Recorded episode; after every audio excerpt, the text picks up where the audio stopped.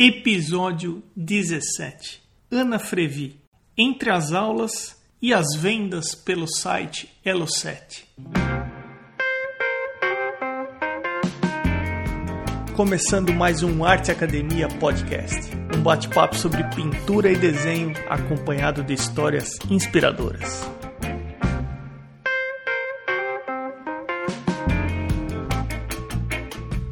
Tudo bem por aí?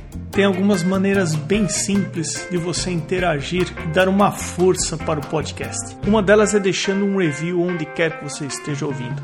O review ajuda o podcast a ser ranqueado e com isso ser encontrado quando se pesquisa por podcasts de arte.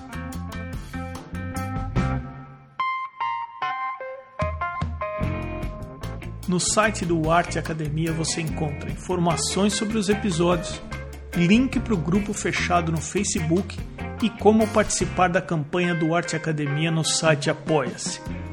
Você pode indicar alguém que você considera interessante para uma entrevista e também baixar um PDF de 16 páginas sobre luz e sombra gratuitamente. arteacademia.com.br. Participe. O bate-papo hoje é com a Ana Frevi. Ana, obrigado, viu, por você aceitar o convite e seja bem-vinda ao podcast. Muito obrigada, uma honra participar. É bom quando a gente tem essas oportunidades de falar do nosso trabalho, conhecer o trabalho de outros artistas. Eu fico muito honrada com o convite. Ana, você pode começar se apresentando para quem está ouvindo a gente, contar um pouco da sua formação, um pouco da tua história? Tá, é o seguinte, bom, é, é curioso, né? Porque assim, eu sempre imaginei que o que eu faria na vida fosse, fosse desenhar. Embora quando eu fosse criança eu não tinha ainda essa ideia muito clara de como que isso seria, ou de tipo, desenhar o quê, né? Mas eu sempre tive muito nítido, porque eu queria ser desenhista, né? De algum, não sabia ainda como que isso funcionaria na prática mesmo, mas eu sabia, eu tinha muita certeza do que eu queria ser. E aí, claro, no Brasil isso é, um, é, difícil, né? Você viver de arte no Brasil, você ter acesso à arte no Brasil, aqui a gente sabe que é bem mais complicado. Então, é, tudo começou, na verdade, quando eu estava no colégio. Eu tinha, acho que por volta de 13 a, a 14 anos, eu participei de um concurso municipal de arte e eu não sabia que mais valia uma bolsa de estudos numa escola de arte em Guarulhos, que é a cidade que eu moro. Aliás, eu, cresci, eu nasci e cresci em Guarulhos, ainda resido em Guarulhos. E aí é, eu participei desse concurso e acabei ganhando. Ganhei essa bolsa e fiquei nessa escola por mais ou menos uns dois anos. Aí eu me apaixonei, né? Aí eu, aí eu tive aquela convicção de que era realmente isso que eu queria fazer. E aí, durante os estudos, a minha professora, a minha professora de desenho, ela saiu de licença maternidade. E ela me fez um convite, assim, tipo, muito louco. Eu estava estudando e ela falou, é, Ana, eu vou sair de licença maternidade, você não quer é, ficar no meu lugar para me substituir? E aí, foi um choque enorme, porque tipo, eu tinha 15 anos, eu ainda estava estudando, ainda estava insegura de, de, como que isso ia acontecer, se de fato ia acontecer mesmo, embora eu sempre soube que era o que eu queria. Mas aí ela deu essa, essa oportunidade e eu resolvi aceitar. E aí foi a partir disso. Eu ainda estava estudando quando eu comecei a dar aula, então eu comecei com 15 anos, eu tenho, tenho 20 anos já nesse, nesse ramo. Agora todo mundo já sabe a minha idade, acabei de revelar. Mas aí foi assim. Aí eu comecei com 15 anos para substituir a minha professora e continuei estudando, claro, né, em paralelo e, e continuei dando aula desde, desde essa época, desde os 15. É, ela achou que, que tinha um, um, um, talento, assim, um refinamento no meu trabalho que eu poderia dar conta de dar aula para alunos iniciantes e ajudar quem estava começando. Aí eu aceitei e desde então eu não parei mais. Aí a formação mesmo foi quando eu tinha, acho que, não, não me lembro o ano que eu entrei na faculdade, mas já tem, tem uns bons anos. tem uns bons anos. E aí eu fui fazer licenciatura. Por quê? É, o que eu queria realmente fazer era artes plásticas, mas era assim, uma coisa bastante inacessível financeiramente e era muito distante, né? O curso de artes plásticas aqui São Paulo tem onde? Tem na USP, tem essas faculdades mais distantes. Então, é, ficava difícil para quem residia na cidade de Guarulhos. Aí eu fui fazer licenciatura porque eu vi que a grade era muito parecida com o que eu queria estudar, tinha essas possibilidades e de qualquer forma tinha ali um plano B, né? Falei, bom, se eu não conseguir me firmar como artista por conta própria, que é mais difícil, pelo menos eu vou ter um, um, uma segurança de uma de uma profissão, né? Uma profissão mais mais fácil de, de ter acesso ao mercado. E aí eu fiz licenciatura. Durante a faculdade eu também é, é, é, consegui eliminar algumas matérias, porque hoje, como eu já tinha cursos de desenho, eu acabei é, ajudando também os professores a, a, fazer a parte prática, nas oficinas de desenho de, de observação, esse tipo de coisa.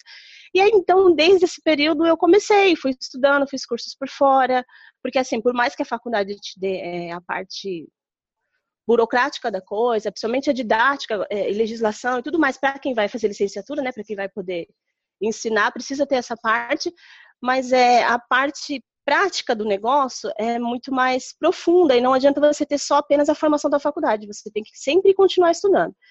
É uma coisa que eu falo para os meus alunos também. A gente nunca para de estudar, é tipo médico, a pessoa aprendeu, ela sempre vai se atualizar, ela sempre vai continuar buscando novas técnicas, novas formas, e na arte não é diferente, né? A gente vai ficando, a parte boa é que a gente nunca fica velho para o mercado, a gente sempre vai ficando mais apurado e melhor, né? Você vai descobrindo melhor seu caminho, vai conhecendo mais, vai ficando melhor. Essa, essa parte é boa, a gente não é dispensável depois. Como que você divide o seu tempo? Você dá aula, você dá aula na mesma escola, você dá aula no seu estúdio? Como que é a tua rotina hoje em dia? Olha, hoje em dia a minha rotina é uma loucura, assim, porque eu, eu sou muito inquieta, então eu faço de tudo um pouco, né? Hoje em dia eu tenho, eu trabalho com uma amiga também numa linha infantil, a gente faz pinturas em porcelana também numa linha infantil. E só que eu notei a, a minha maior dificuldade foi que o quê? Embora eu, eu tivesse feito licenciatura, o que eu queria mesmo era, eu, o que eu gosto de fazer é pintar, é, é dar aula de pintura especificamente. Então, assim, para a licenciatura não é muito o que acontece. Você não, você não tem muito bem esse, esse espaço definido, sabe? Assim, do, do, que você vai realmente fazer. Então acabou que eu parei de dar aula. Eu trabalhei no estado, eu era concursada, tipo, a louca, jogou tudo pro alto. E falei, não é isso que eu quero fazer. Eu quero entrar num ateliê, eu quero pintar, quero produzir, quero ensinar isso aqui, é disso que eu tô falando. E aí eu fui, meti a doida e exonerei e aí eu pedi exoneração, não, eu vi que não era realmente o que eu queria, assim, por exemplo, dentro, dentro de um colégio comum. Eu não podia fazer aquilo, a arte que eu estava falando, a arte que eu buscava, eu não, não teria espaço de fazer dentro daquele canto. Então eu fui trabalhar, eu fui pelas, pelas bordas, assim, vamos supor. Aí eu comecei a trabalhar em ateliês de pintura, em ONG, e nesse tipo de coisa onde eu podia fazer de fato o que eu realmente queria, que era poder dar aula de pintura, dar aula de pintura acadêmica, que é o que eu gosto mais, né? Pintura e desenho acadêmico. E aí eu fiquei mais nesse campo, assim, saí de dentro de um, de um ensino convencional da, da escola, do estado e tudo mais, e passei a trabalhar por conta, na verdade. Eu fiz essa loucura. e hoje eu ainda faço isso, ainda vivo disso. Eu tenho essa linha infantil, que é de porcelana, e tenho é, o meu ateliê, que é, assim, na verdade, meu ateliê, o espaço físico ainda está em construção, mas eu tenho uma loja virtual.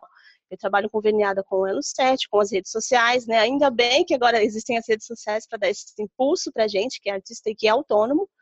Então, assim, eu faço muito uso das redes sociais para veicular o que eu faço e conseguir é, é, chegar mais próximo do meu cliente. Na verdade, assim, hoje eu sou uma empresária barra empresária barra artista. Eu tive que aprender na marra essa parte, né? Aprender a lidar com esses, com esses dois campos, que é bem difícil para a gente que é artista. Você pensar em, em precificar, em como que você vai vender, como que você lidar com essa parte do marketing é assim, é um samba lelê para mim. É difícil. Eu tenho que eu, eu, me esforço, assim, não é uma coisa que é, que é natural, que flui para mim. Eu estou aprendendo a, a, ser, a ser empresária, né, agora. Você continua dando aulas no ateliê, mas você também tem um lado comercial do Elo 7, é isso? Isso, isso mesmo. É, eu, fui, eu fui forçada a aprender a parte comercial também, aprender sobre um pouco de marketing, ainda estou aprendendo, né? Aprender um pouco de marketing, aprender um pouco de como, como chegar como fazer o meu produto ir até a minha arte até o cliente, meu produto virar um produto de consumo, né? Chegar até quem vai quem vai comprar. Então essa parte também é uma parte nova que eu também estou aprendendo, tive que aprender a fazer junto com as aulas. Assim, continuo dando aula, continuo fazendo aula também. Eu estudo a pintura digital e continuo é, em, em paralelo tendo essa essa parte direta com o mercado. Porque o que foi que eu percebi? Que é para um artista que não tem nome, por exemplo, não é famoso, para ele chegar numa galeria é muito difícil. A gente sabe que é difícil. Então, porque você precisa ter um currículo já extenso, você precisa ter, estar bem experimentado no mercado, você precisa ter feito alguma residência, alguém tem, que te dar uma referência de como chegar. Então, é difícil. Então, para um brasileiro é, é, é, pobre ou de periferia, qualquer coisa assim, esse caminho é muito mais difícil. Então, eu percebi, no, no, no, nicho da rede social, eu percebi que ali poderia ser um caminho interessante. Porque você, em vez de passar pelo câmbio do, do de uma de uma galeria de arte, por exemplo, de um curador, uma coisa assim, que é mais difícil, eu poderia entrar direto em contato direto com esse cliente final, né? Poderia, sem essa ponte, eu poderia entrar em contato direto com esse cliente final para aparecer, para mostrar o que eu faço e ver testar o público, ver o que, que funciona, o que não funciona, que pessoa, que tipo de pessoa consome meu produto, esse tipo de coisa. Então, eu tive que aprender mais essa, essa, essa parte do mercado que é, a gente, como artista, sofre para ter. A gente não tem muito, a gente gosta de sair fazendo e, e testando coisas e, e sem se preocupar muito com o que vai acontecer depois. Mas na prática, para viver de arte, você precisa se preocupar um pouco em como fazer esse, sua arte virar um produto e virar um produto de consumo, chegar até alguém. Tive que aprender essa parte. Vamos conversar um pouquinho sobre como é trabalhar com um site como o Elo 7. Que tipo de problema ou que tipo de vantagem você vê trabalhando num site que ele é especializado em comercializar produtos de arte, artesanato? Olha só, a maior dificuldade que eu percebi foi, é, por exemplo, assim, não é nem que seja uma dificuldade, na verdade é uma coisa justa. É, o que eu percebo, assim, pelo menos das pessoas que têm é, loja também, que conversam comigo, é que o quê? A gente não pode, por exemplo, no primeiro momento, um cliente chega no Elo 7 e vai e está procurando pelo seu produto. Você não pode dar os seus dados pessoais. Essa, essa eu acho que é o que é a reclamação da maioria das pessoas. Mas, por outro lado, a gente entende, porque foi o Elo 7 que pescou esse cliente pra gente. Então, por exemplo, o Elo7 teve o trabalho de divulgar, de encontrar esse cliente e de trazer ele até né, até, até, até o artista. Então é justo que ele receba por essa venda e tudo mais. Mas, no geral, essa é a maior dificuldade que a gente tem de não conseguir dar, é, fornecer os nossos dados pessoais, porque aí, numa primeira compra, a pessoa fica um pouco receosa. Ah, eu não tenho contato dessa pessoa, eu não sei se ela vai me passar mesmo, se é idôneo e tudo mais. Então, assim, como todo mercado de, de, de internet, você precisa construir reputação. Então, você tem que fazer boas entregas, cumprir prazo, é, cobrar os clientes para eles te darem feedback para saber se está funcionando bem o que você está fazendo e como você está fazendo. Então, é um trabalho de formiguinha. Você vai construindo a sua reputação para ir ficando melhor. Mas, no geral, a maior dificuldade que a gente encontra é essa, é a de você não poder fornecer seus dados pessoais, o que torna o cliente inseguro. Por outro lado, eu acho uma plataforma muito boa porque eles têm é, é fácil de lidar, é fácil de mexer, você coloca tudo com muita facilidade. E eles têm convênio com o correio, então chega lá um, um código de rastreio, tudo muito mais automatizado e aí acaba facilitando o trabalho. É, o cliente consegue código de rastreio, o cliente consegue saber o que está acontecendo, ele é, ele é informado de tudo. Então fica uma ferramenta mais fácil, mais prática para quem está fazendo. E no caso de artistas, a gente costuma ser todas as coisas num só, né? Eu falo que eu sou uma empresa de uma pessoa só, porque aí eu tenho que fazer a produção, aí eu faço o atendimento, aí tem que fazer a postagem, aí tem que produzir a, a peça, que é o que leva mais tempo. Então, é, o feedback depois com o cliente. Então, assim, é uma série de coisas para se fazer, que na verdade é bom fazer com mais pessoas. Eu ainda, por enquanto, trabalho sozinha, mas é, então eles com essas ferramentas que eles fornecem, fica mais prático. Então, assim, eu gosto muito, apesar desse, dessa dificuldade de do contato direto com o cliente, eu gosto muito. Eu acho que funciona bem. Me corrija se eu tiver errado. Algumas pessoas acreditam que colocar o trabalho nesse tipo de site, só pelo fato de você colocar os seus trabalhos, eles vão vender por si só. Mas eu acho que uma boa fatia das vendas vem das pessoas que acompanham você e esse tipo de site acaba sendo um canal para vender o seu trabalho. Então, você meio que tem que construir a sua audiência e usar esse site ao invés de, tá bom, eu tenho três seguidores no meu Instagram, mas eu vou colocar lá no site e vai vender como se eu tivesse 3 mil seguidores. Tá, certíssimo. Exatamente, não é assim. Ali é uma plataforma que vai te auxiliar, né? Vai fazer a parte, por exemplo, financeira, porque senão daria um trabalhão você gerar um link, passar para o cliente, ele fazer todo o restante. Então, é, além de ser uma plataforma com, com chat, com, com uma coisa responsiva, assim, né? Assim, que funciona automático, então acaba facilitando mais. Só que realmente não é não é simples assim. Você coloca lá e deixa deixa rolar, não é. Você precisa ter uma audiência e aí você encaminha essa sua audiência para dentro da plataforma.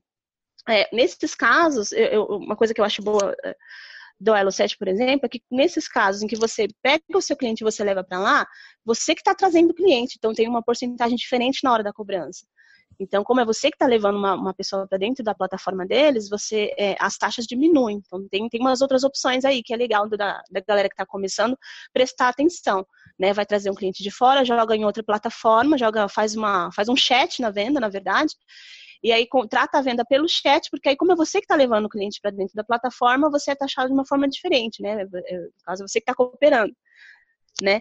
Mas é de toda forma, acaba tendo, tendo muito trabalho. Trabalhar dá trabalho. então, não tem como ser uma coisa simples, assim, ah, joga lá e deixa rolar. Não, você tem que ter um trabalho é, bem constante nas redes sociais, principalmente eu, porque eu só uso redes sociais, basicamente.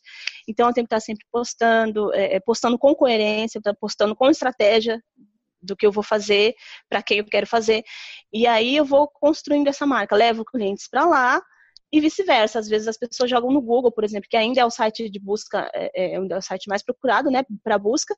E aí, se a pessoa joga lá uma coisa que você está procurando e você tem uma certa relevância, aí você aparece. Então, é uma via de mão dupla. Às vezes são eles que te trazem clientes, às vezes é a gente que leva clientes para eles. Mas, de qualquer forma, tem que ter um trabalho paralelo muito forte. Assim, você tem que estar tá idônea e constante em rede social, né, para mostrar que você existe, que você realmente faz o que faz.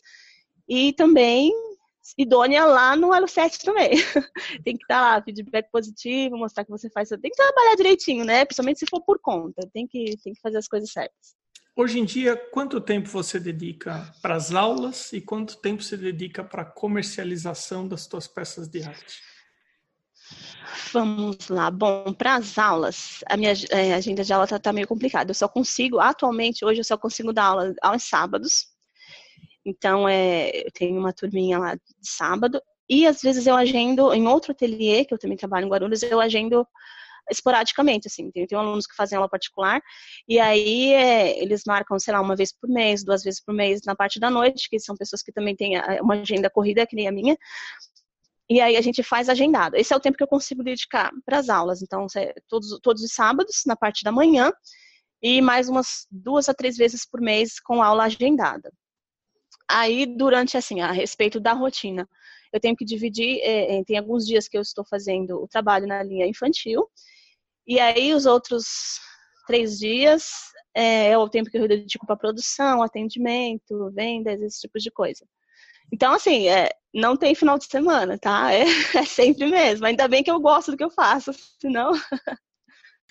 O Ana, Vamos falar um pouquinho sobre o seu trabalho. Eu vi que você tem uma Vamos parte lá. comercial que você se preocupa bastante e, evidentemente, todo mundo tem que ganhar dinheiro, fazer dinheiro para sobreviver. Sim. Agora, falando especificamente da sua arte, do que você produz, eu queria saber uma coisa. Como você está bastante focada em vender o seu trabalho, quando você está criando, o seu pensamento é totalmente para venda ou você está fazendo coisas para você?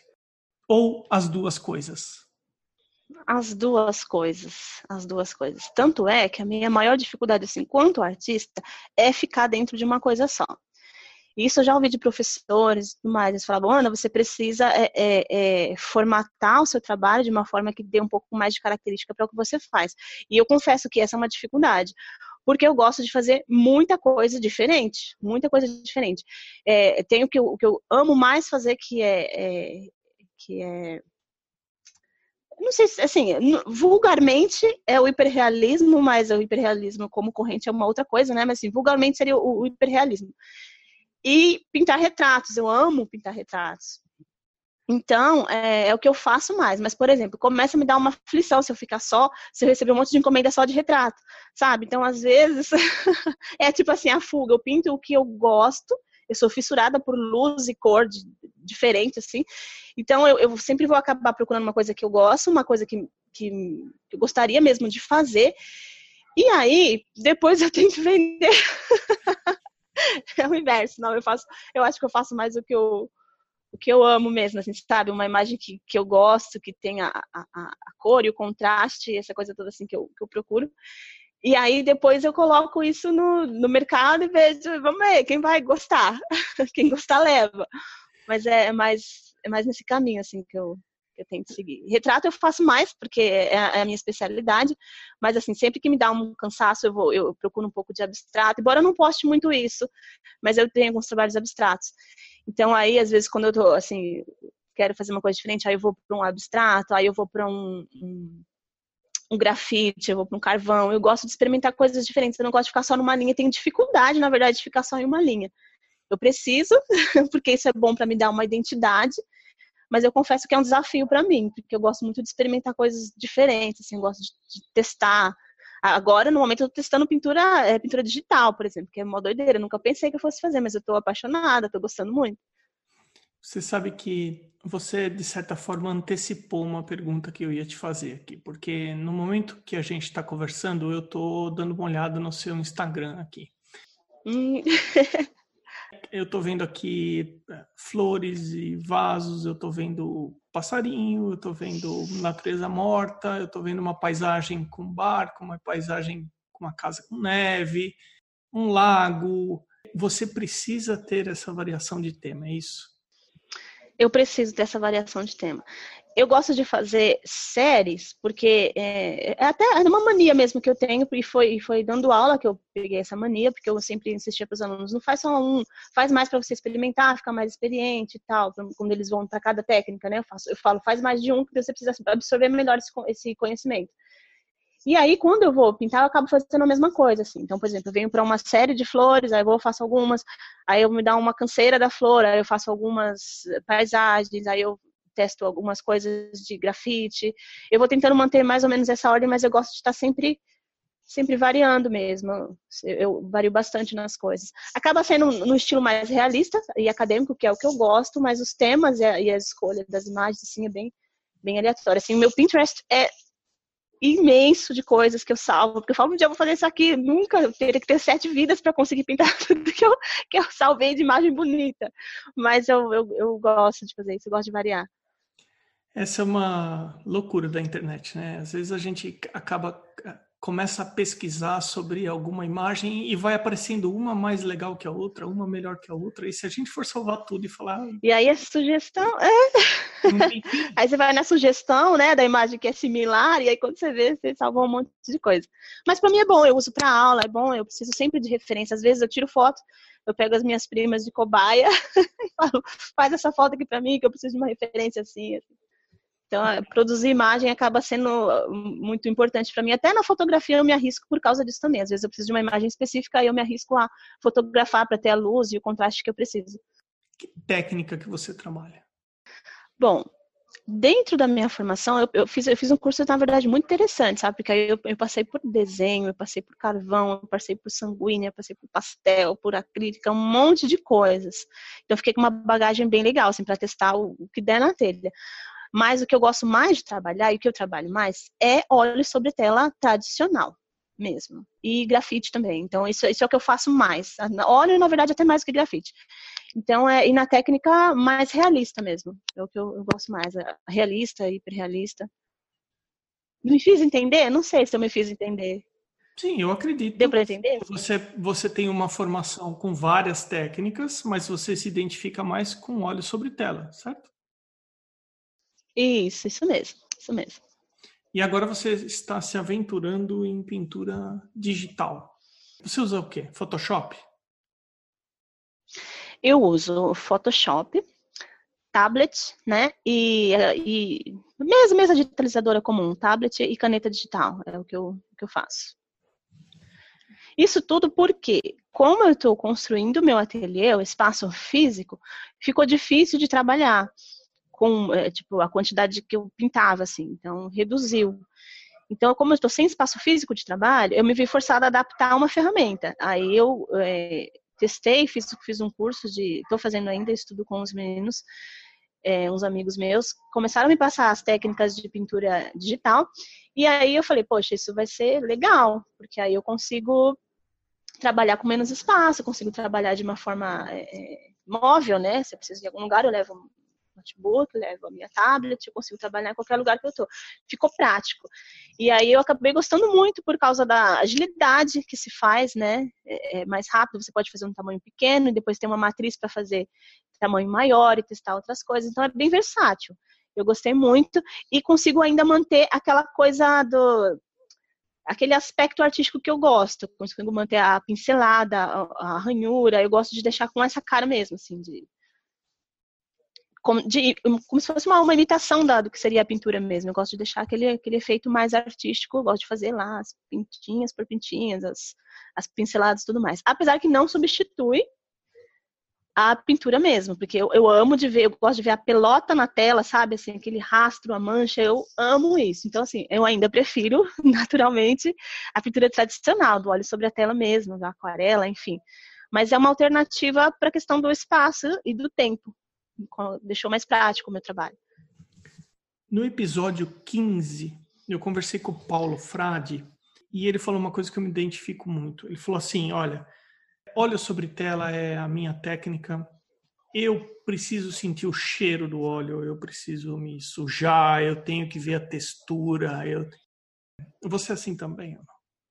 Sim, muito, muito. Totalmente, assim.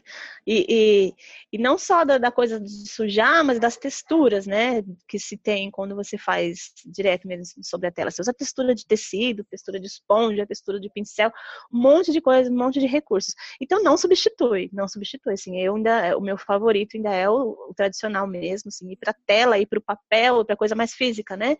Mas é uma alternativa bem versátil também e mais fácil às vezes de comercializar, assim, pensando, pensando é, é, pensando a respeito de comércio mesmo, acaba sendo um pouco mais fácil, porque aí você tem, uma vez que você fez uma pintura, você tem uma matriz, você consegue poupar tempo para testar isso em outras cores, em outras formas, porque você tem a matriz guardada. E você também consegue uma reprodução mais fácil sobre diversas superfícies, que é como eu venho trabalhando agora. Então eu faço a pintura digital, faço desenho, sketch, tudo tudo lá direitinho. E aí depois eu consigo testar isso num vinil, numa num óleo, é, num vinil, numa canvas direto, que as gráficas oferecem esse recurso e fica belíssimo, assim, é um recurso um pouquinho mais caro, né, uma, uma arte, assim, mais, um recurso mais fino da gráfica, mas você consegue isso, você consegue depois colocar ela na, em tela de metacrilato, tem uma série de coisas que você consegue fazer depois que você tem uma matriz é, salva, uma matriz bem feita, né, então acaba sendo versátil comercialmente falando. Mas assim, de coração, a gente que é artista, a gente quer dar pincelada na tela, pincelada no papel, na parede. Eu já experimentei também, ainda vou depois eu mostro para vocês o que vai acontecer. Vou testar coisas na parede. Então, é, a gente quer o tato do negócio mesmo, né? A gente quer a parte física mesmo, passar a mão, passar o pincel e essa parte não, não dá para substituir mesmo. Olhando no Instagram e ampliando as imagens aqui, é, nunca é a mesma coisa do que a gente vê a tela, o original. Sim, sim. Mas, de uma maneira geral, seu trabalho passa uma tranquilidade. Você já tinha ouvido algum tipo de, de comentário a respeito do seu trabalho nessa linha, que tem uma tranquilidade o que você faz? Olha, não sei dizer. É, assim, normalmente as pessoas falam que elas gostam da, da, da, que é delicado, que é um trabalho, não sei se, se caberia nessa, nessa comparação com o que você falou, mas as pessoas dizem que é delicado, assim, que é um trabalho é, é fino, uma, uma paleta suave, uma coisa assim. Então, é, talvez eu, eu acabe sempre fazendo, talvez essa seja a minha marca, né? Essa coisa mais, mais suave, mais delicada. Eu gosto muito de temas delicados, assim, isso é, isso é verdade. Então, normalmente eu vou colocar um jardim, flores e, e, e mulheres no campo. É, essa parte delicada é uma coisa que eu amo, assim, de fazer. Então, talvez seja, seja uma direção que eu sigo. Não que eu não, não faça outras coisas, que eu, eu, gosto de experimentar coisas diferentes, mas essa, eu acho que isso predomina mesmo, acho que isso predomina, essa, essa tranquilidade. Mas eu sou tranquila, sabia? Eu estou bem tranquila. Eu falo bastante, é porque coisa de professora, né? Fui, a gente é forçada a estar tá sempre falando. Mas, assim, no geral, eu sou muito tranquila. Tanto que eu não consigo trabalhar no caos. Olha aí que doideira. Eu tenho que, tipo, se tá tudo bagunçado, se tá uma loucura, não consigo. Eu tenho que organizar tudo. Aí eu coloco a minha não sei se eu sou a única artista que faz isso, mas a minha, o meu, meu armário de tintas, por exemplo, ele é organizado por cor. Então, então eu tenho lá uma gavetinha de amarelo, uma gavetinha. Eu sou tranquila para trabalhar. Eu preciso, quando eu vou começar a pintar, eu preciso, tipo, me acalmar. Se eu estiver agitada, não vai sair. Então, eu preciso me acalmar, dar aquela respirada fundo. Talvez, talvez isso transpareça na tela, né, no resultado final. Eu acho que você definiu melhor do que eu defini. Eu acho que delicadeza define melhor do que tranquilidade. O delicado, eu acho que encaixa melhor na definição. Sobre ter tudo organizado, é, eu também sou assim, não a ponto de, de dividir por cor, mas eu tenho uma certa organização nas minhas tintas a óleo que eu tento deixar numa certa sequência. Mas uma vez eu li uma frase que é verdadeira: ordem traz conforto. Ah, concordo. Ana, voltando um pouquinho, eu acabei esquecendo de te fazer uma pergunta quando a gente estava conversando sobre o Elo 7. Hum. É, mas ainda estamos em tempo. No episódio 2, com a Adriana Galindo, ela comentou que ela já teve vários problemas de roubo de imagem pela internet, que várias pessoas já pegaram a imagem dela e utilizaram da forma que não deveria, nem consultaram ela, e enfim. Você já teve algum tipo de problema sendo no Instagram ou sendo na Elo7? Olha, não, não sei dizer se, eu, se alguém é, é fez mau uso assim da imagem, não respeitou direitos, esse tipo de coisa, não sei dizer, ainda, ainda, não, ainda não soube. O máximo que eu já vi acontecer, mas que não tem nenhum problema, foi, é, por exemplo, uma, uma imagem do meu Instagram foi colocada no Pinterest de alguém, mas aí não tem problema, porque aí eu sou avisada e, e é reportado para mim, né, quando alguém faz isso. Então, sem problemas. No, na, nas outras plataformas eu não sei se aconteceu, mas é, é tem algum, alguns recursos de segurança que eu uso. Por exemplo, eu não gosto de colocar marca d'água nas pinturas, nas imagens, assim, eu não gosto de usar. Eu acho que, eu não sei, dificultar a visualização, eu não gosto. Eu gosto de deixar a imagem mais limpinha mesmo. Então, o que eu faço? Quando eu vou, é, é, fica até uma dica, isso é legal de fazer. Quando eu vou mandar para para exibição, eu não coloco na qualidade full, não deixo maravilhoso como eu uso para impressão, por exemplo. Então, eu já diminuo um pouquinho a resolução dessa imagem, diminuo o tamanho dela né? Para criar uma, uma para criar uma segurança para mim também. E aí eu coloco, assim, agora, a respeito de, de cópias e tudo mais, é, eu, eu, particularmente não me importo muito, porque assim, toda a imagem que a gente já viu já foi copiada de alguém e a gente também tirou de referência de alguma foto de alguém, então não tem problema. Eu só gosto, por exemplo, de trabalhar com com honestidade. Por exemplo, eu faço muitas releituras. Então, mesmo quando eu não lembro o nome do, do autor que fez a releitura, eu coloco releitura de alguém que eu não lembro quem. Assim, eu, eu gosto de deixar atribuído uh, o direito de quem fez, né? De quem fez a. de quem teve aquela ideia. Então, o negócio é não roubar ideias. então, eu gosto de deixar claro, ah, é uma releitura do, do, do mestre. Eu faço muita releitura do Maguetes, por exemplo. Eu amo o trabalho dele. Então, é, eu coloco releitura do mestre Maguetas, releitura de alguém que eu não lembro, quadro tal. Então, eu gosto de deixar isso muito claro e espero que as pessoas façam o mesmo com as imagens que eu crio. Mas eu sei que, assim, uma vez que a gente lançou para a internet, assim, foi para o mundo, né? Não tem muito como a gente ter esse controle e esperar que todo mundo vai respeitar da mesma forma. Eu faço minha parte, mas não tenho muito controle se isso vai acontecer. E faço dessa forma. Diminuo um pouquinho a resolução, que aí eu jogo para lá, já já para me proteger também, né? O original, bem acabadinho e tal, fica comigo. Quando vai para lá, já vai com um tamanho menor e resolução menor também. Excelente qual que é o seu perfil no Instagram e como as pessoas podem fazer contato com você? Bom, vamos lá. Para mim é fácil, eu uso o mesmo nome para tudo, para ficar fácil mesmo. Então, no Instagram é Ana Frevi, A-N-A-F-R-E-V-I, Ana Frevi. É, no Facebook é anafrevi.arte e no Elo 7, Ana Frevi. Então é muito fácil. Digitou meu nome ali, tem, aparece em todas as redes sociais. Ana, muitíssimo obrigado pelo seu tempo, por esse bate-papo. Eu que agradeço, fiquei muito honrada e eu acho que isso precisa acontecer mais no Brasil. Os artistas precisam se ajudar mais, né? Para construir uma, uma, uma irmandade mais sólida e ter chance de mais pessoas mostrarem o que faz, porque a gente é um celeiro de talento. Tem muita gente talentosa nesse país escondidinho, sem mostrar a cara. Então, se a gente se ajudar mais, isso vai ser ótimo para todo mundo, todo mundo ganha. Essa foi a Ana Frevi. Eu sou o Emerson Ferrandini. Obrigado pela companhia e até o próximo episódio do Arte Academia Podcast.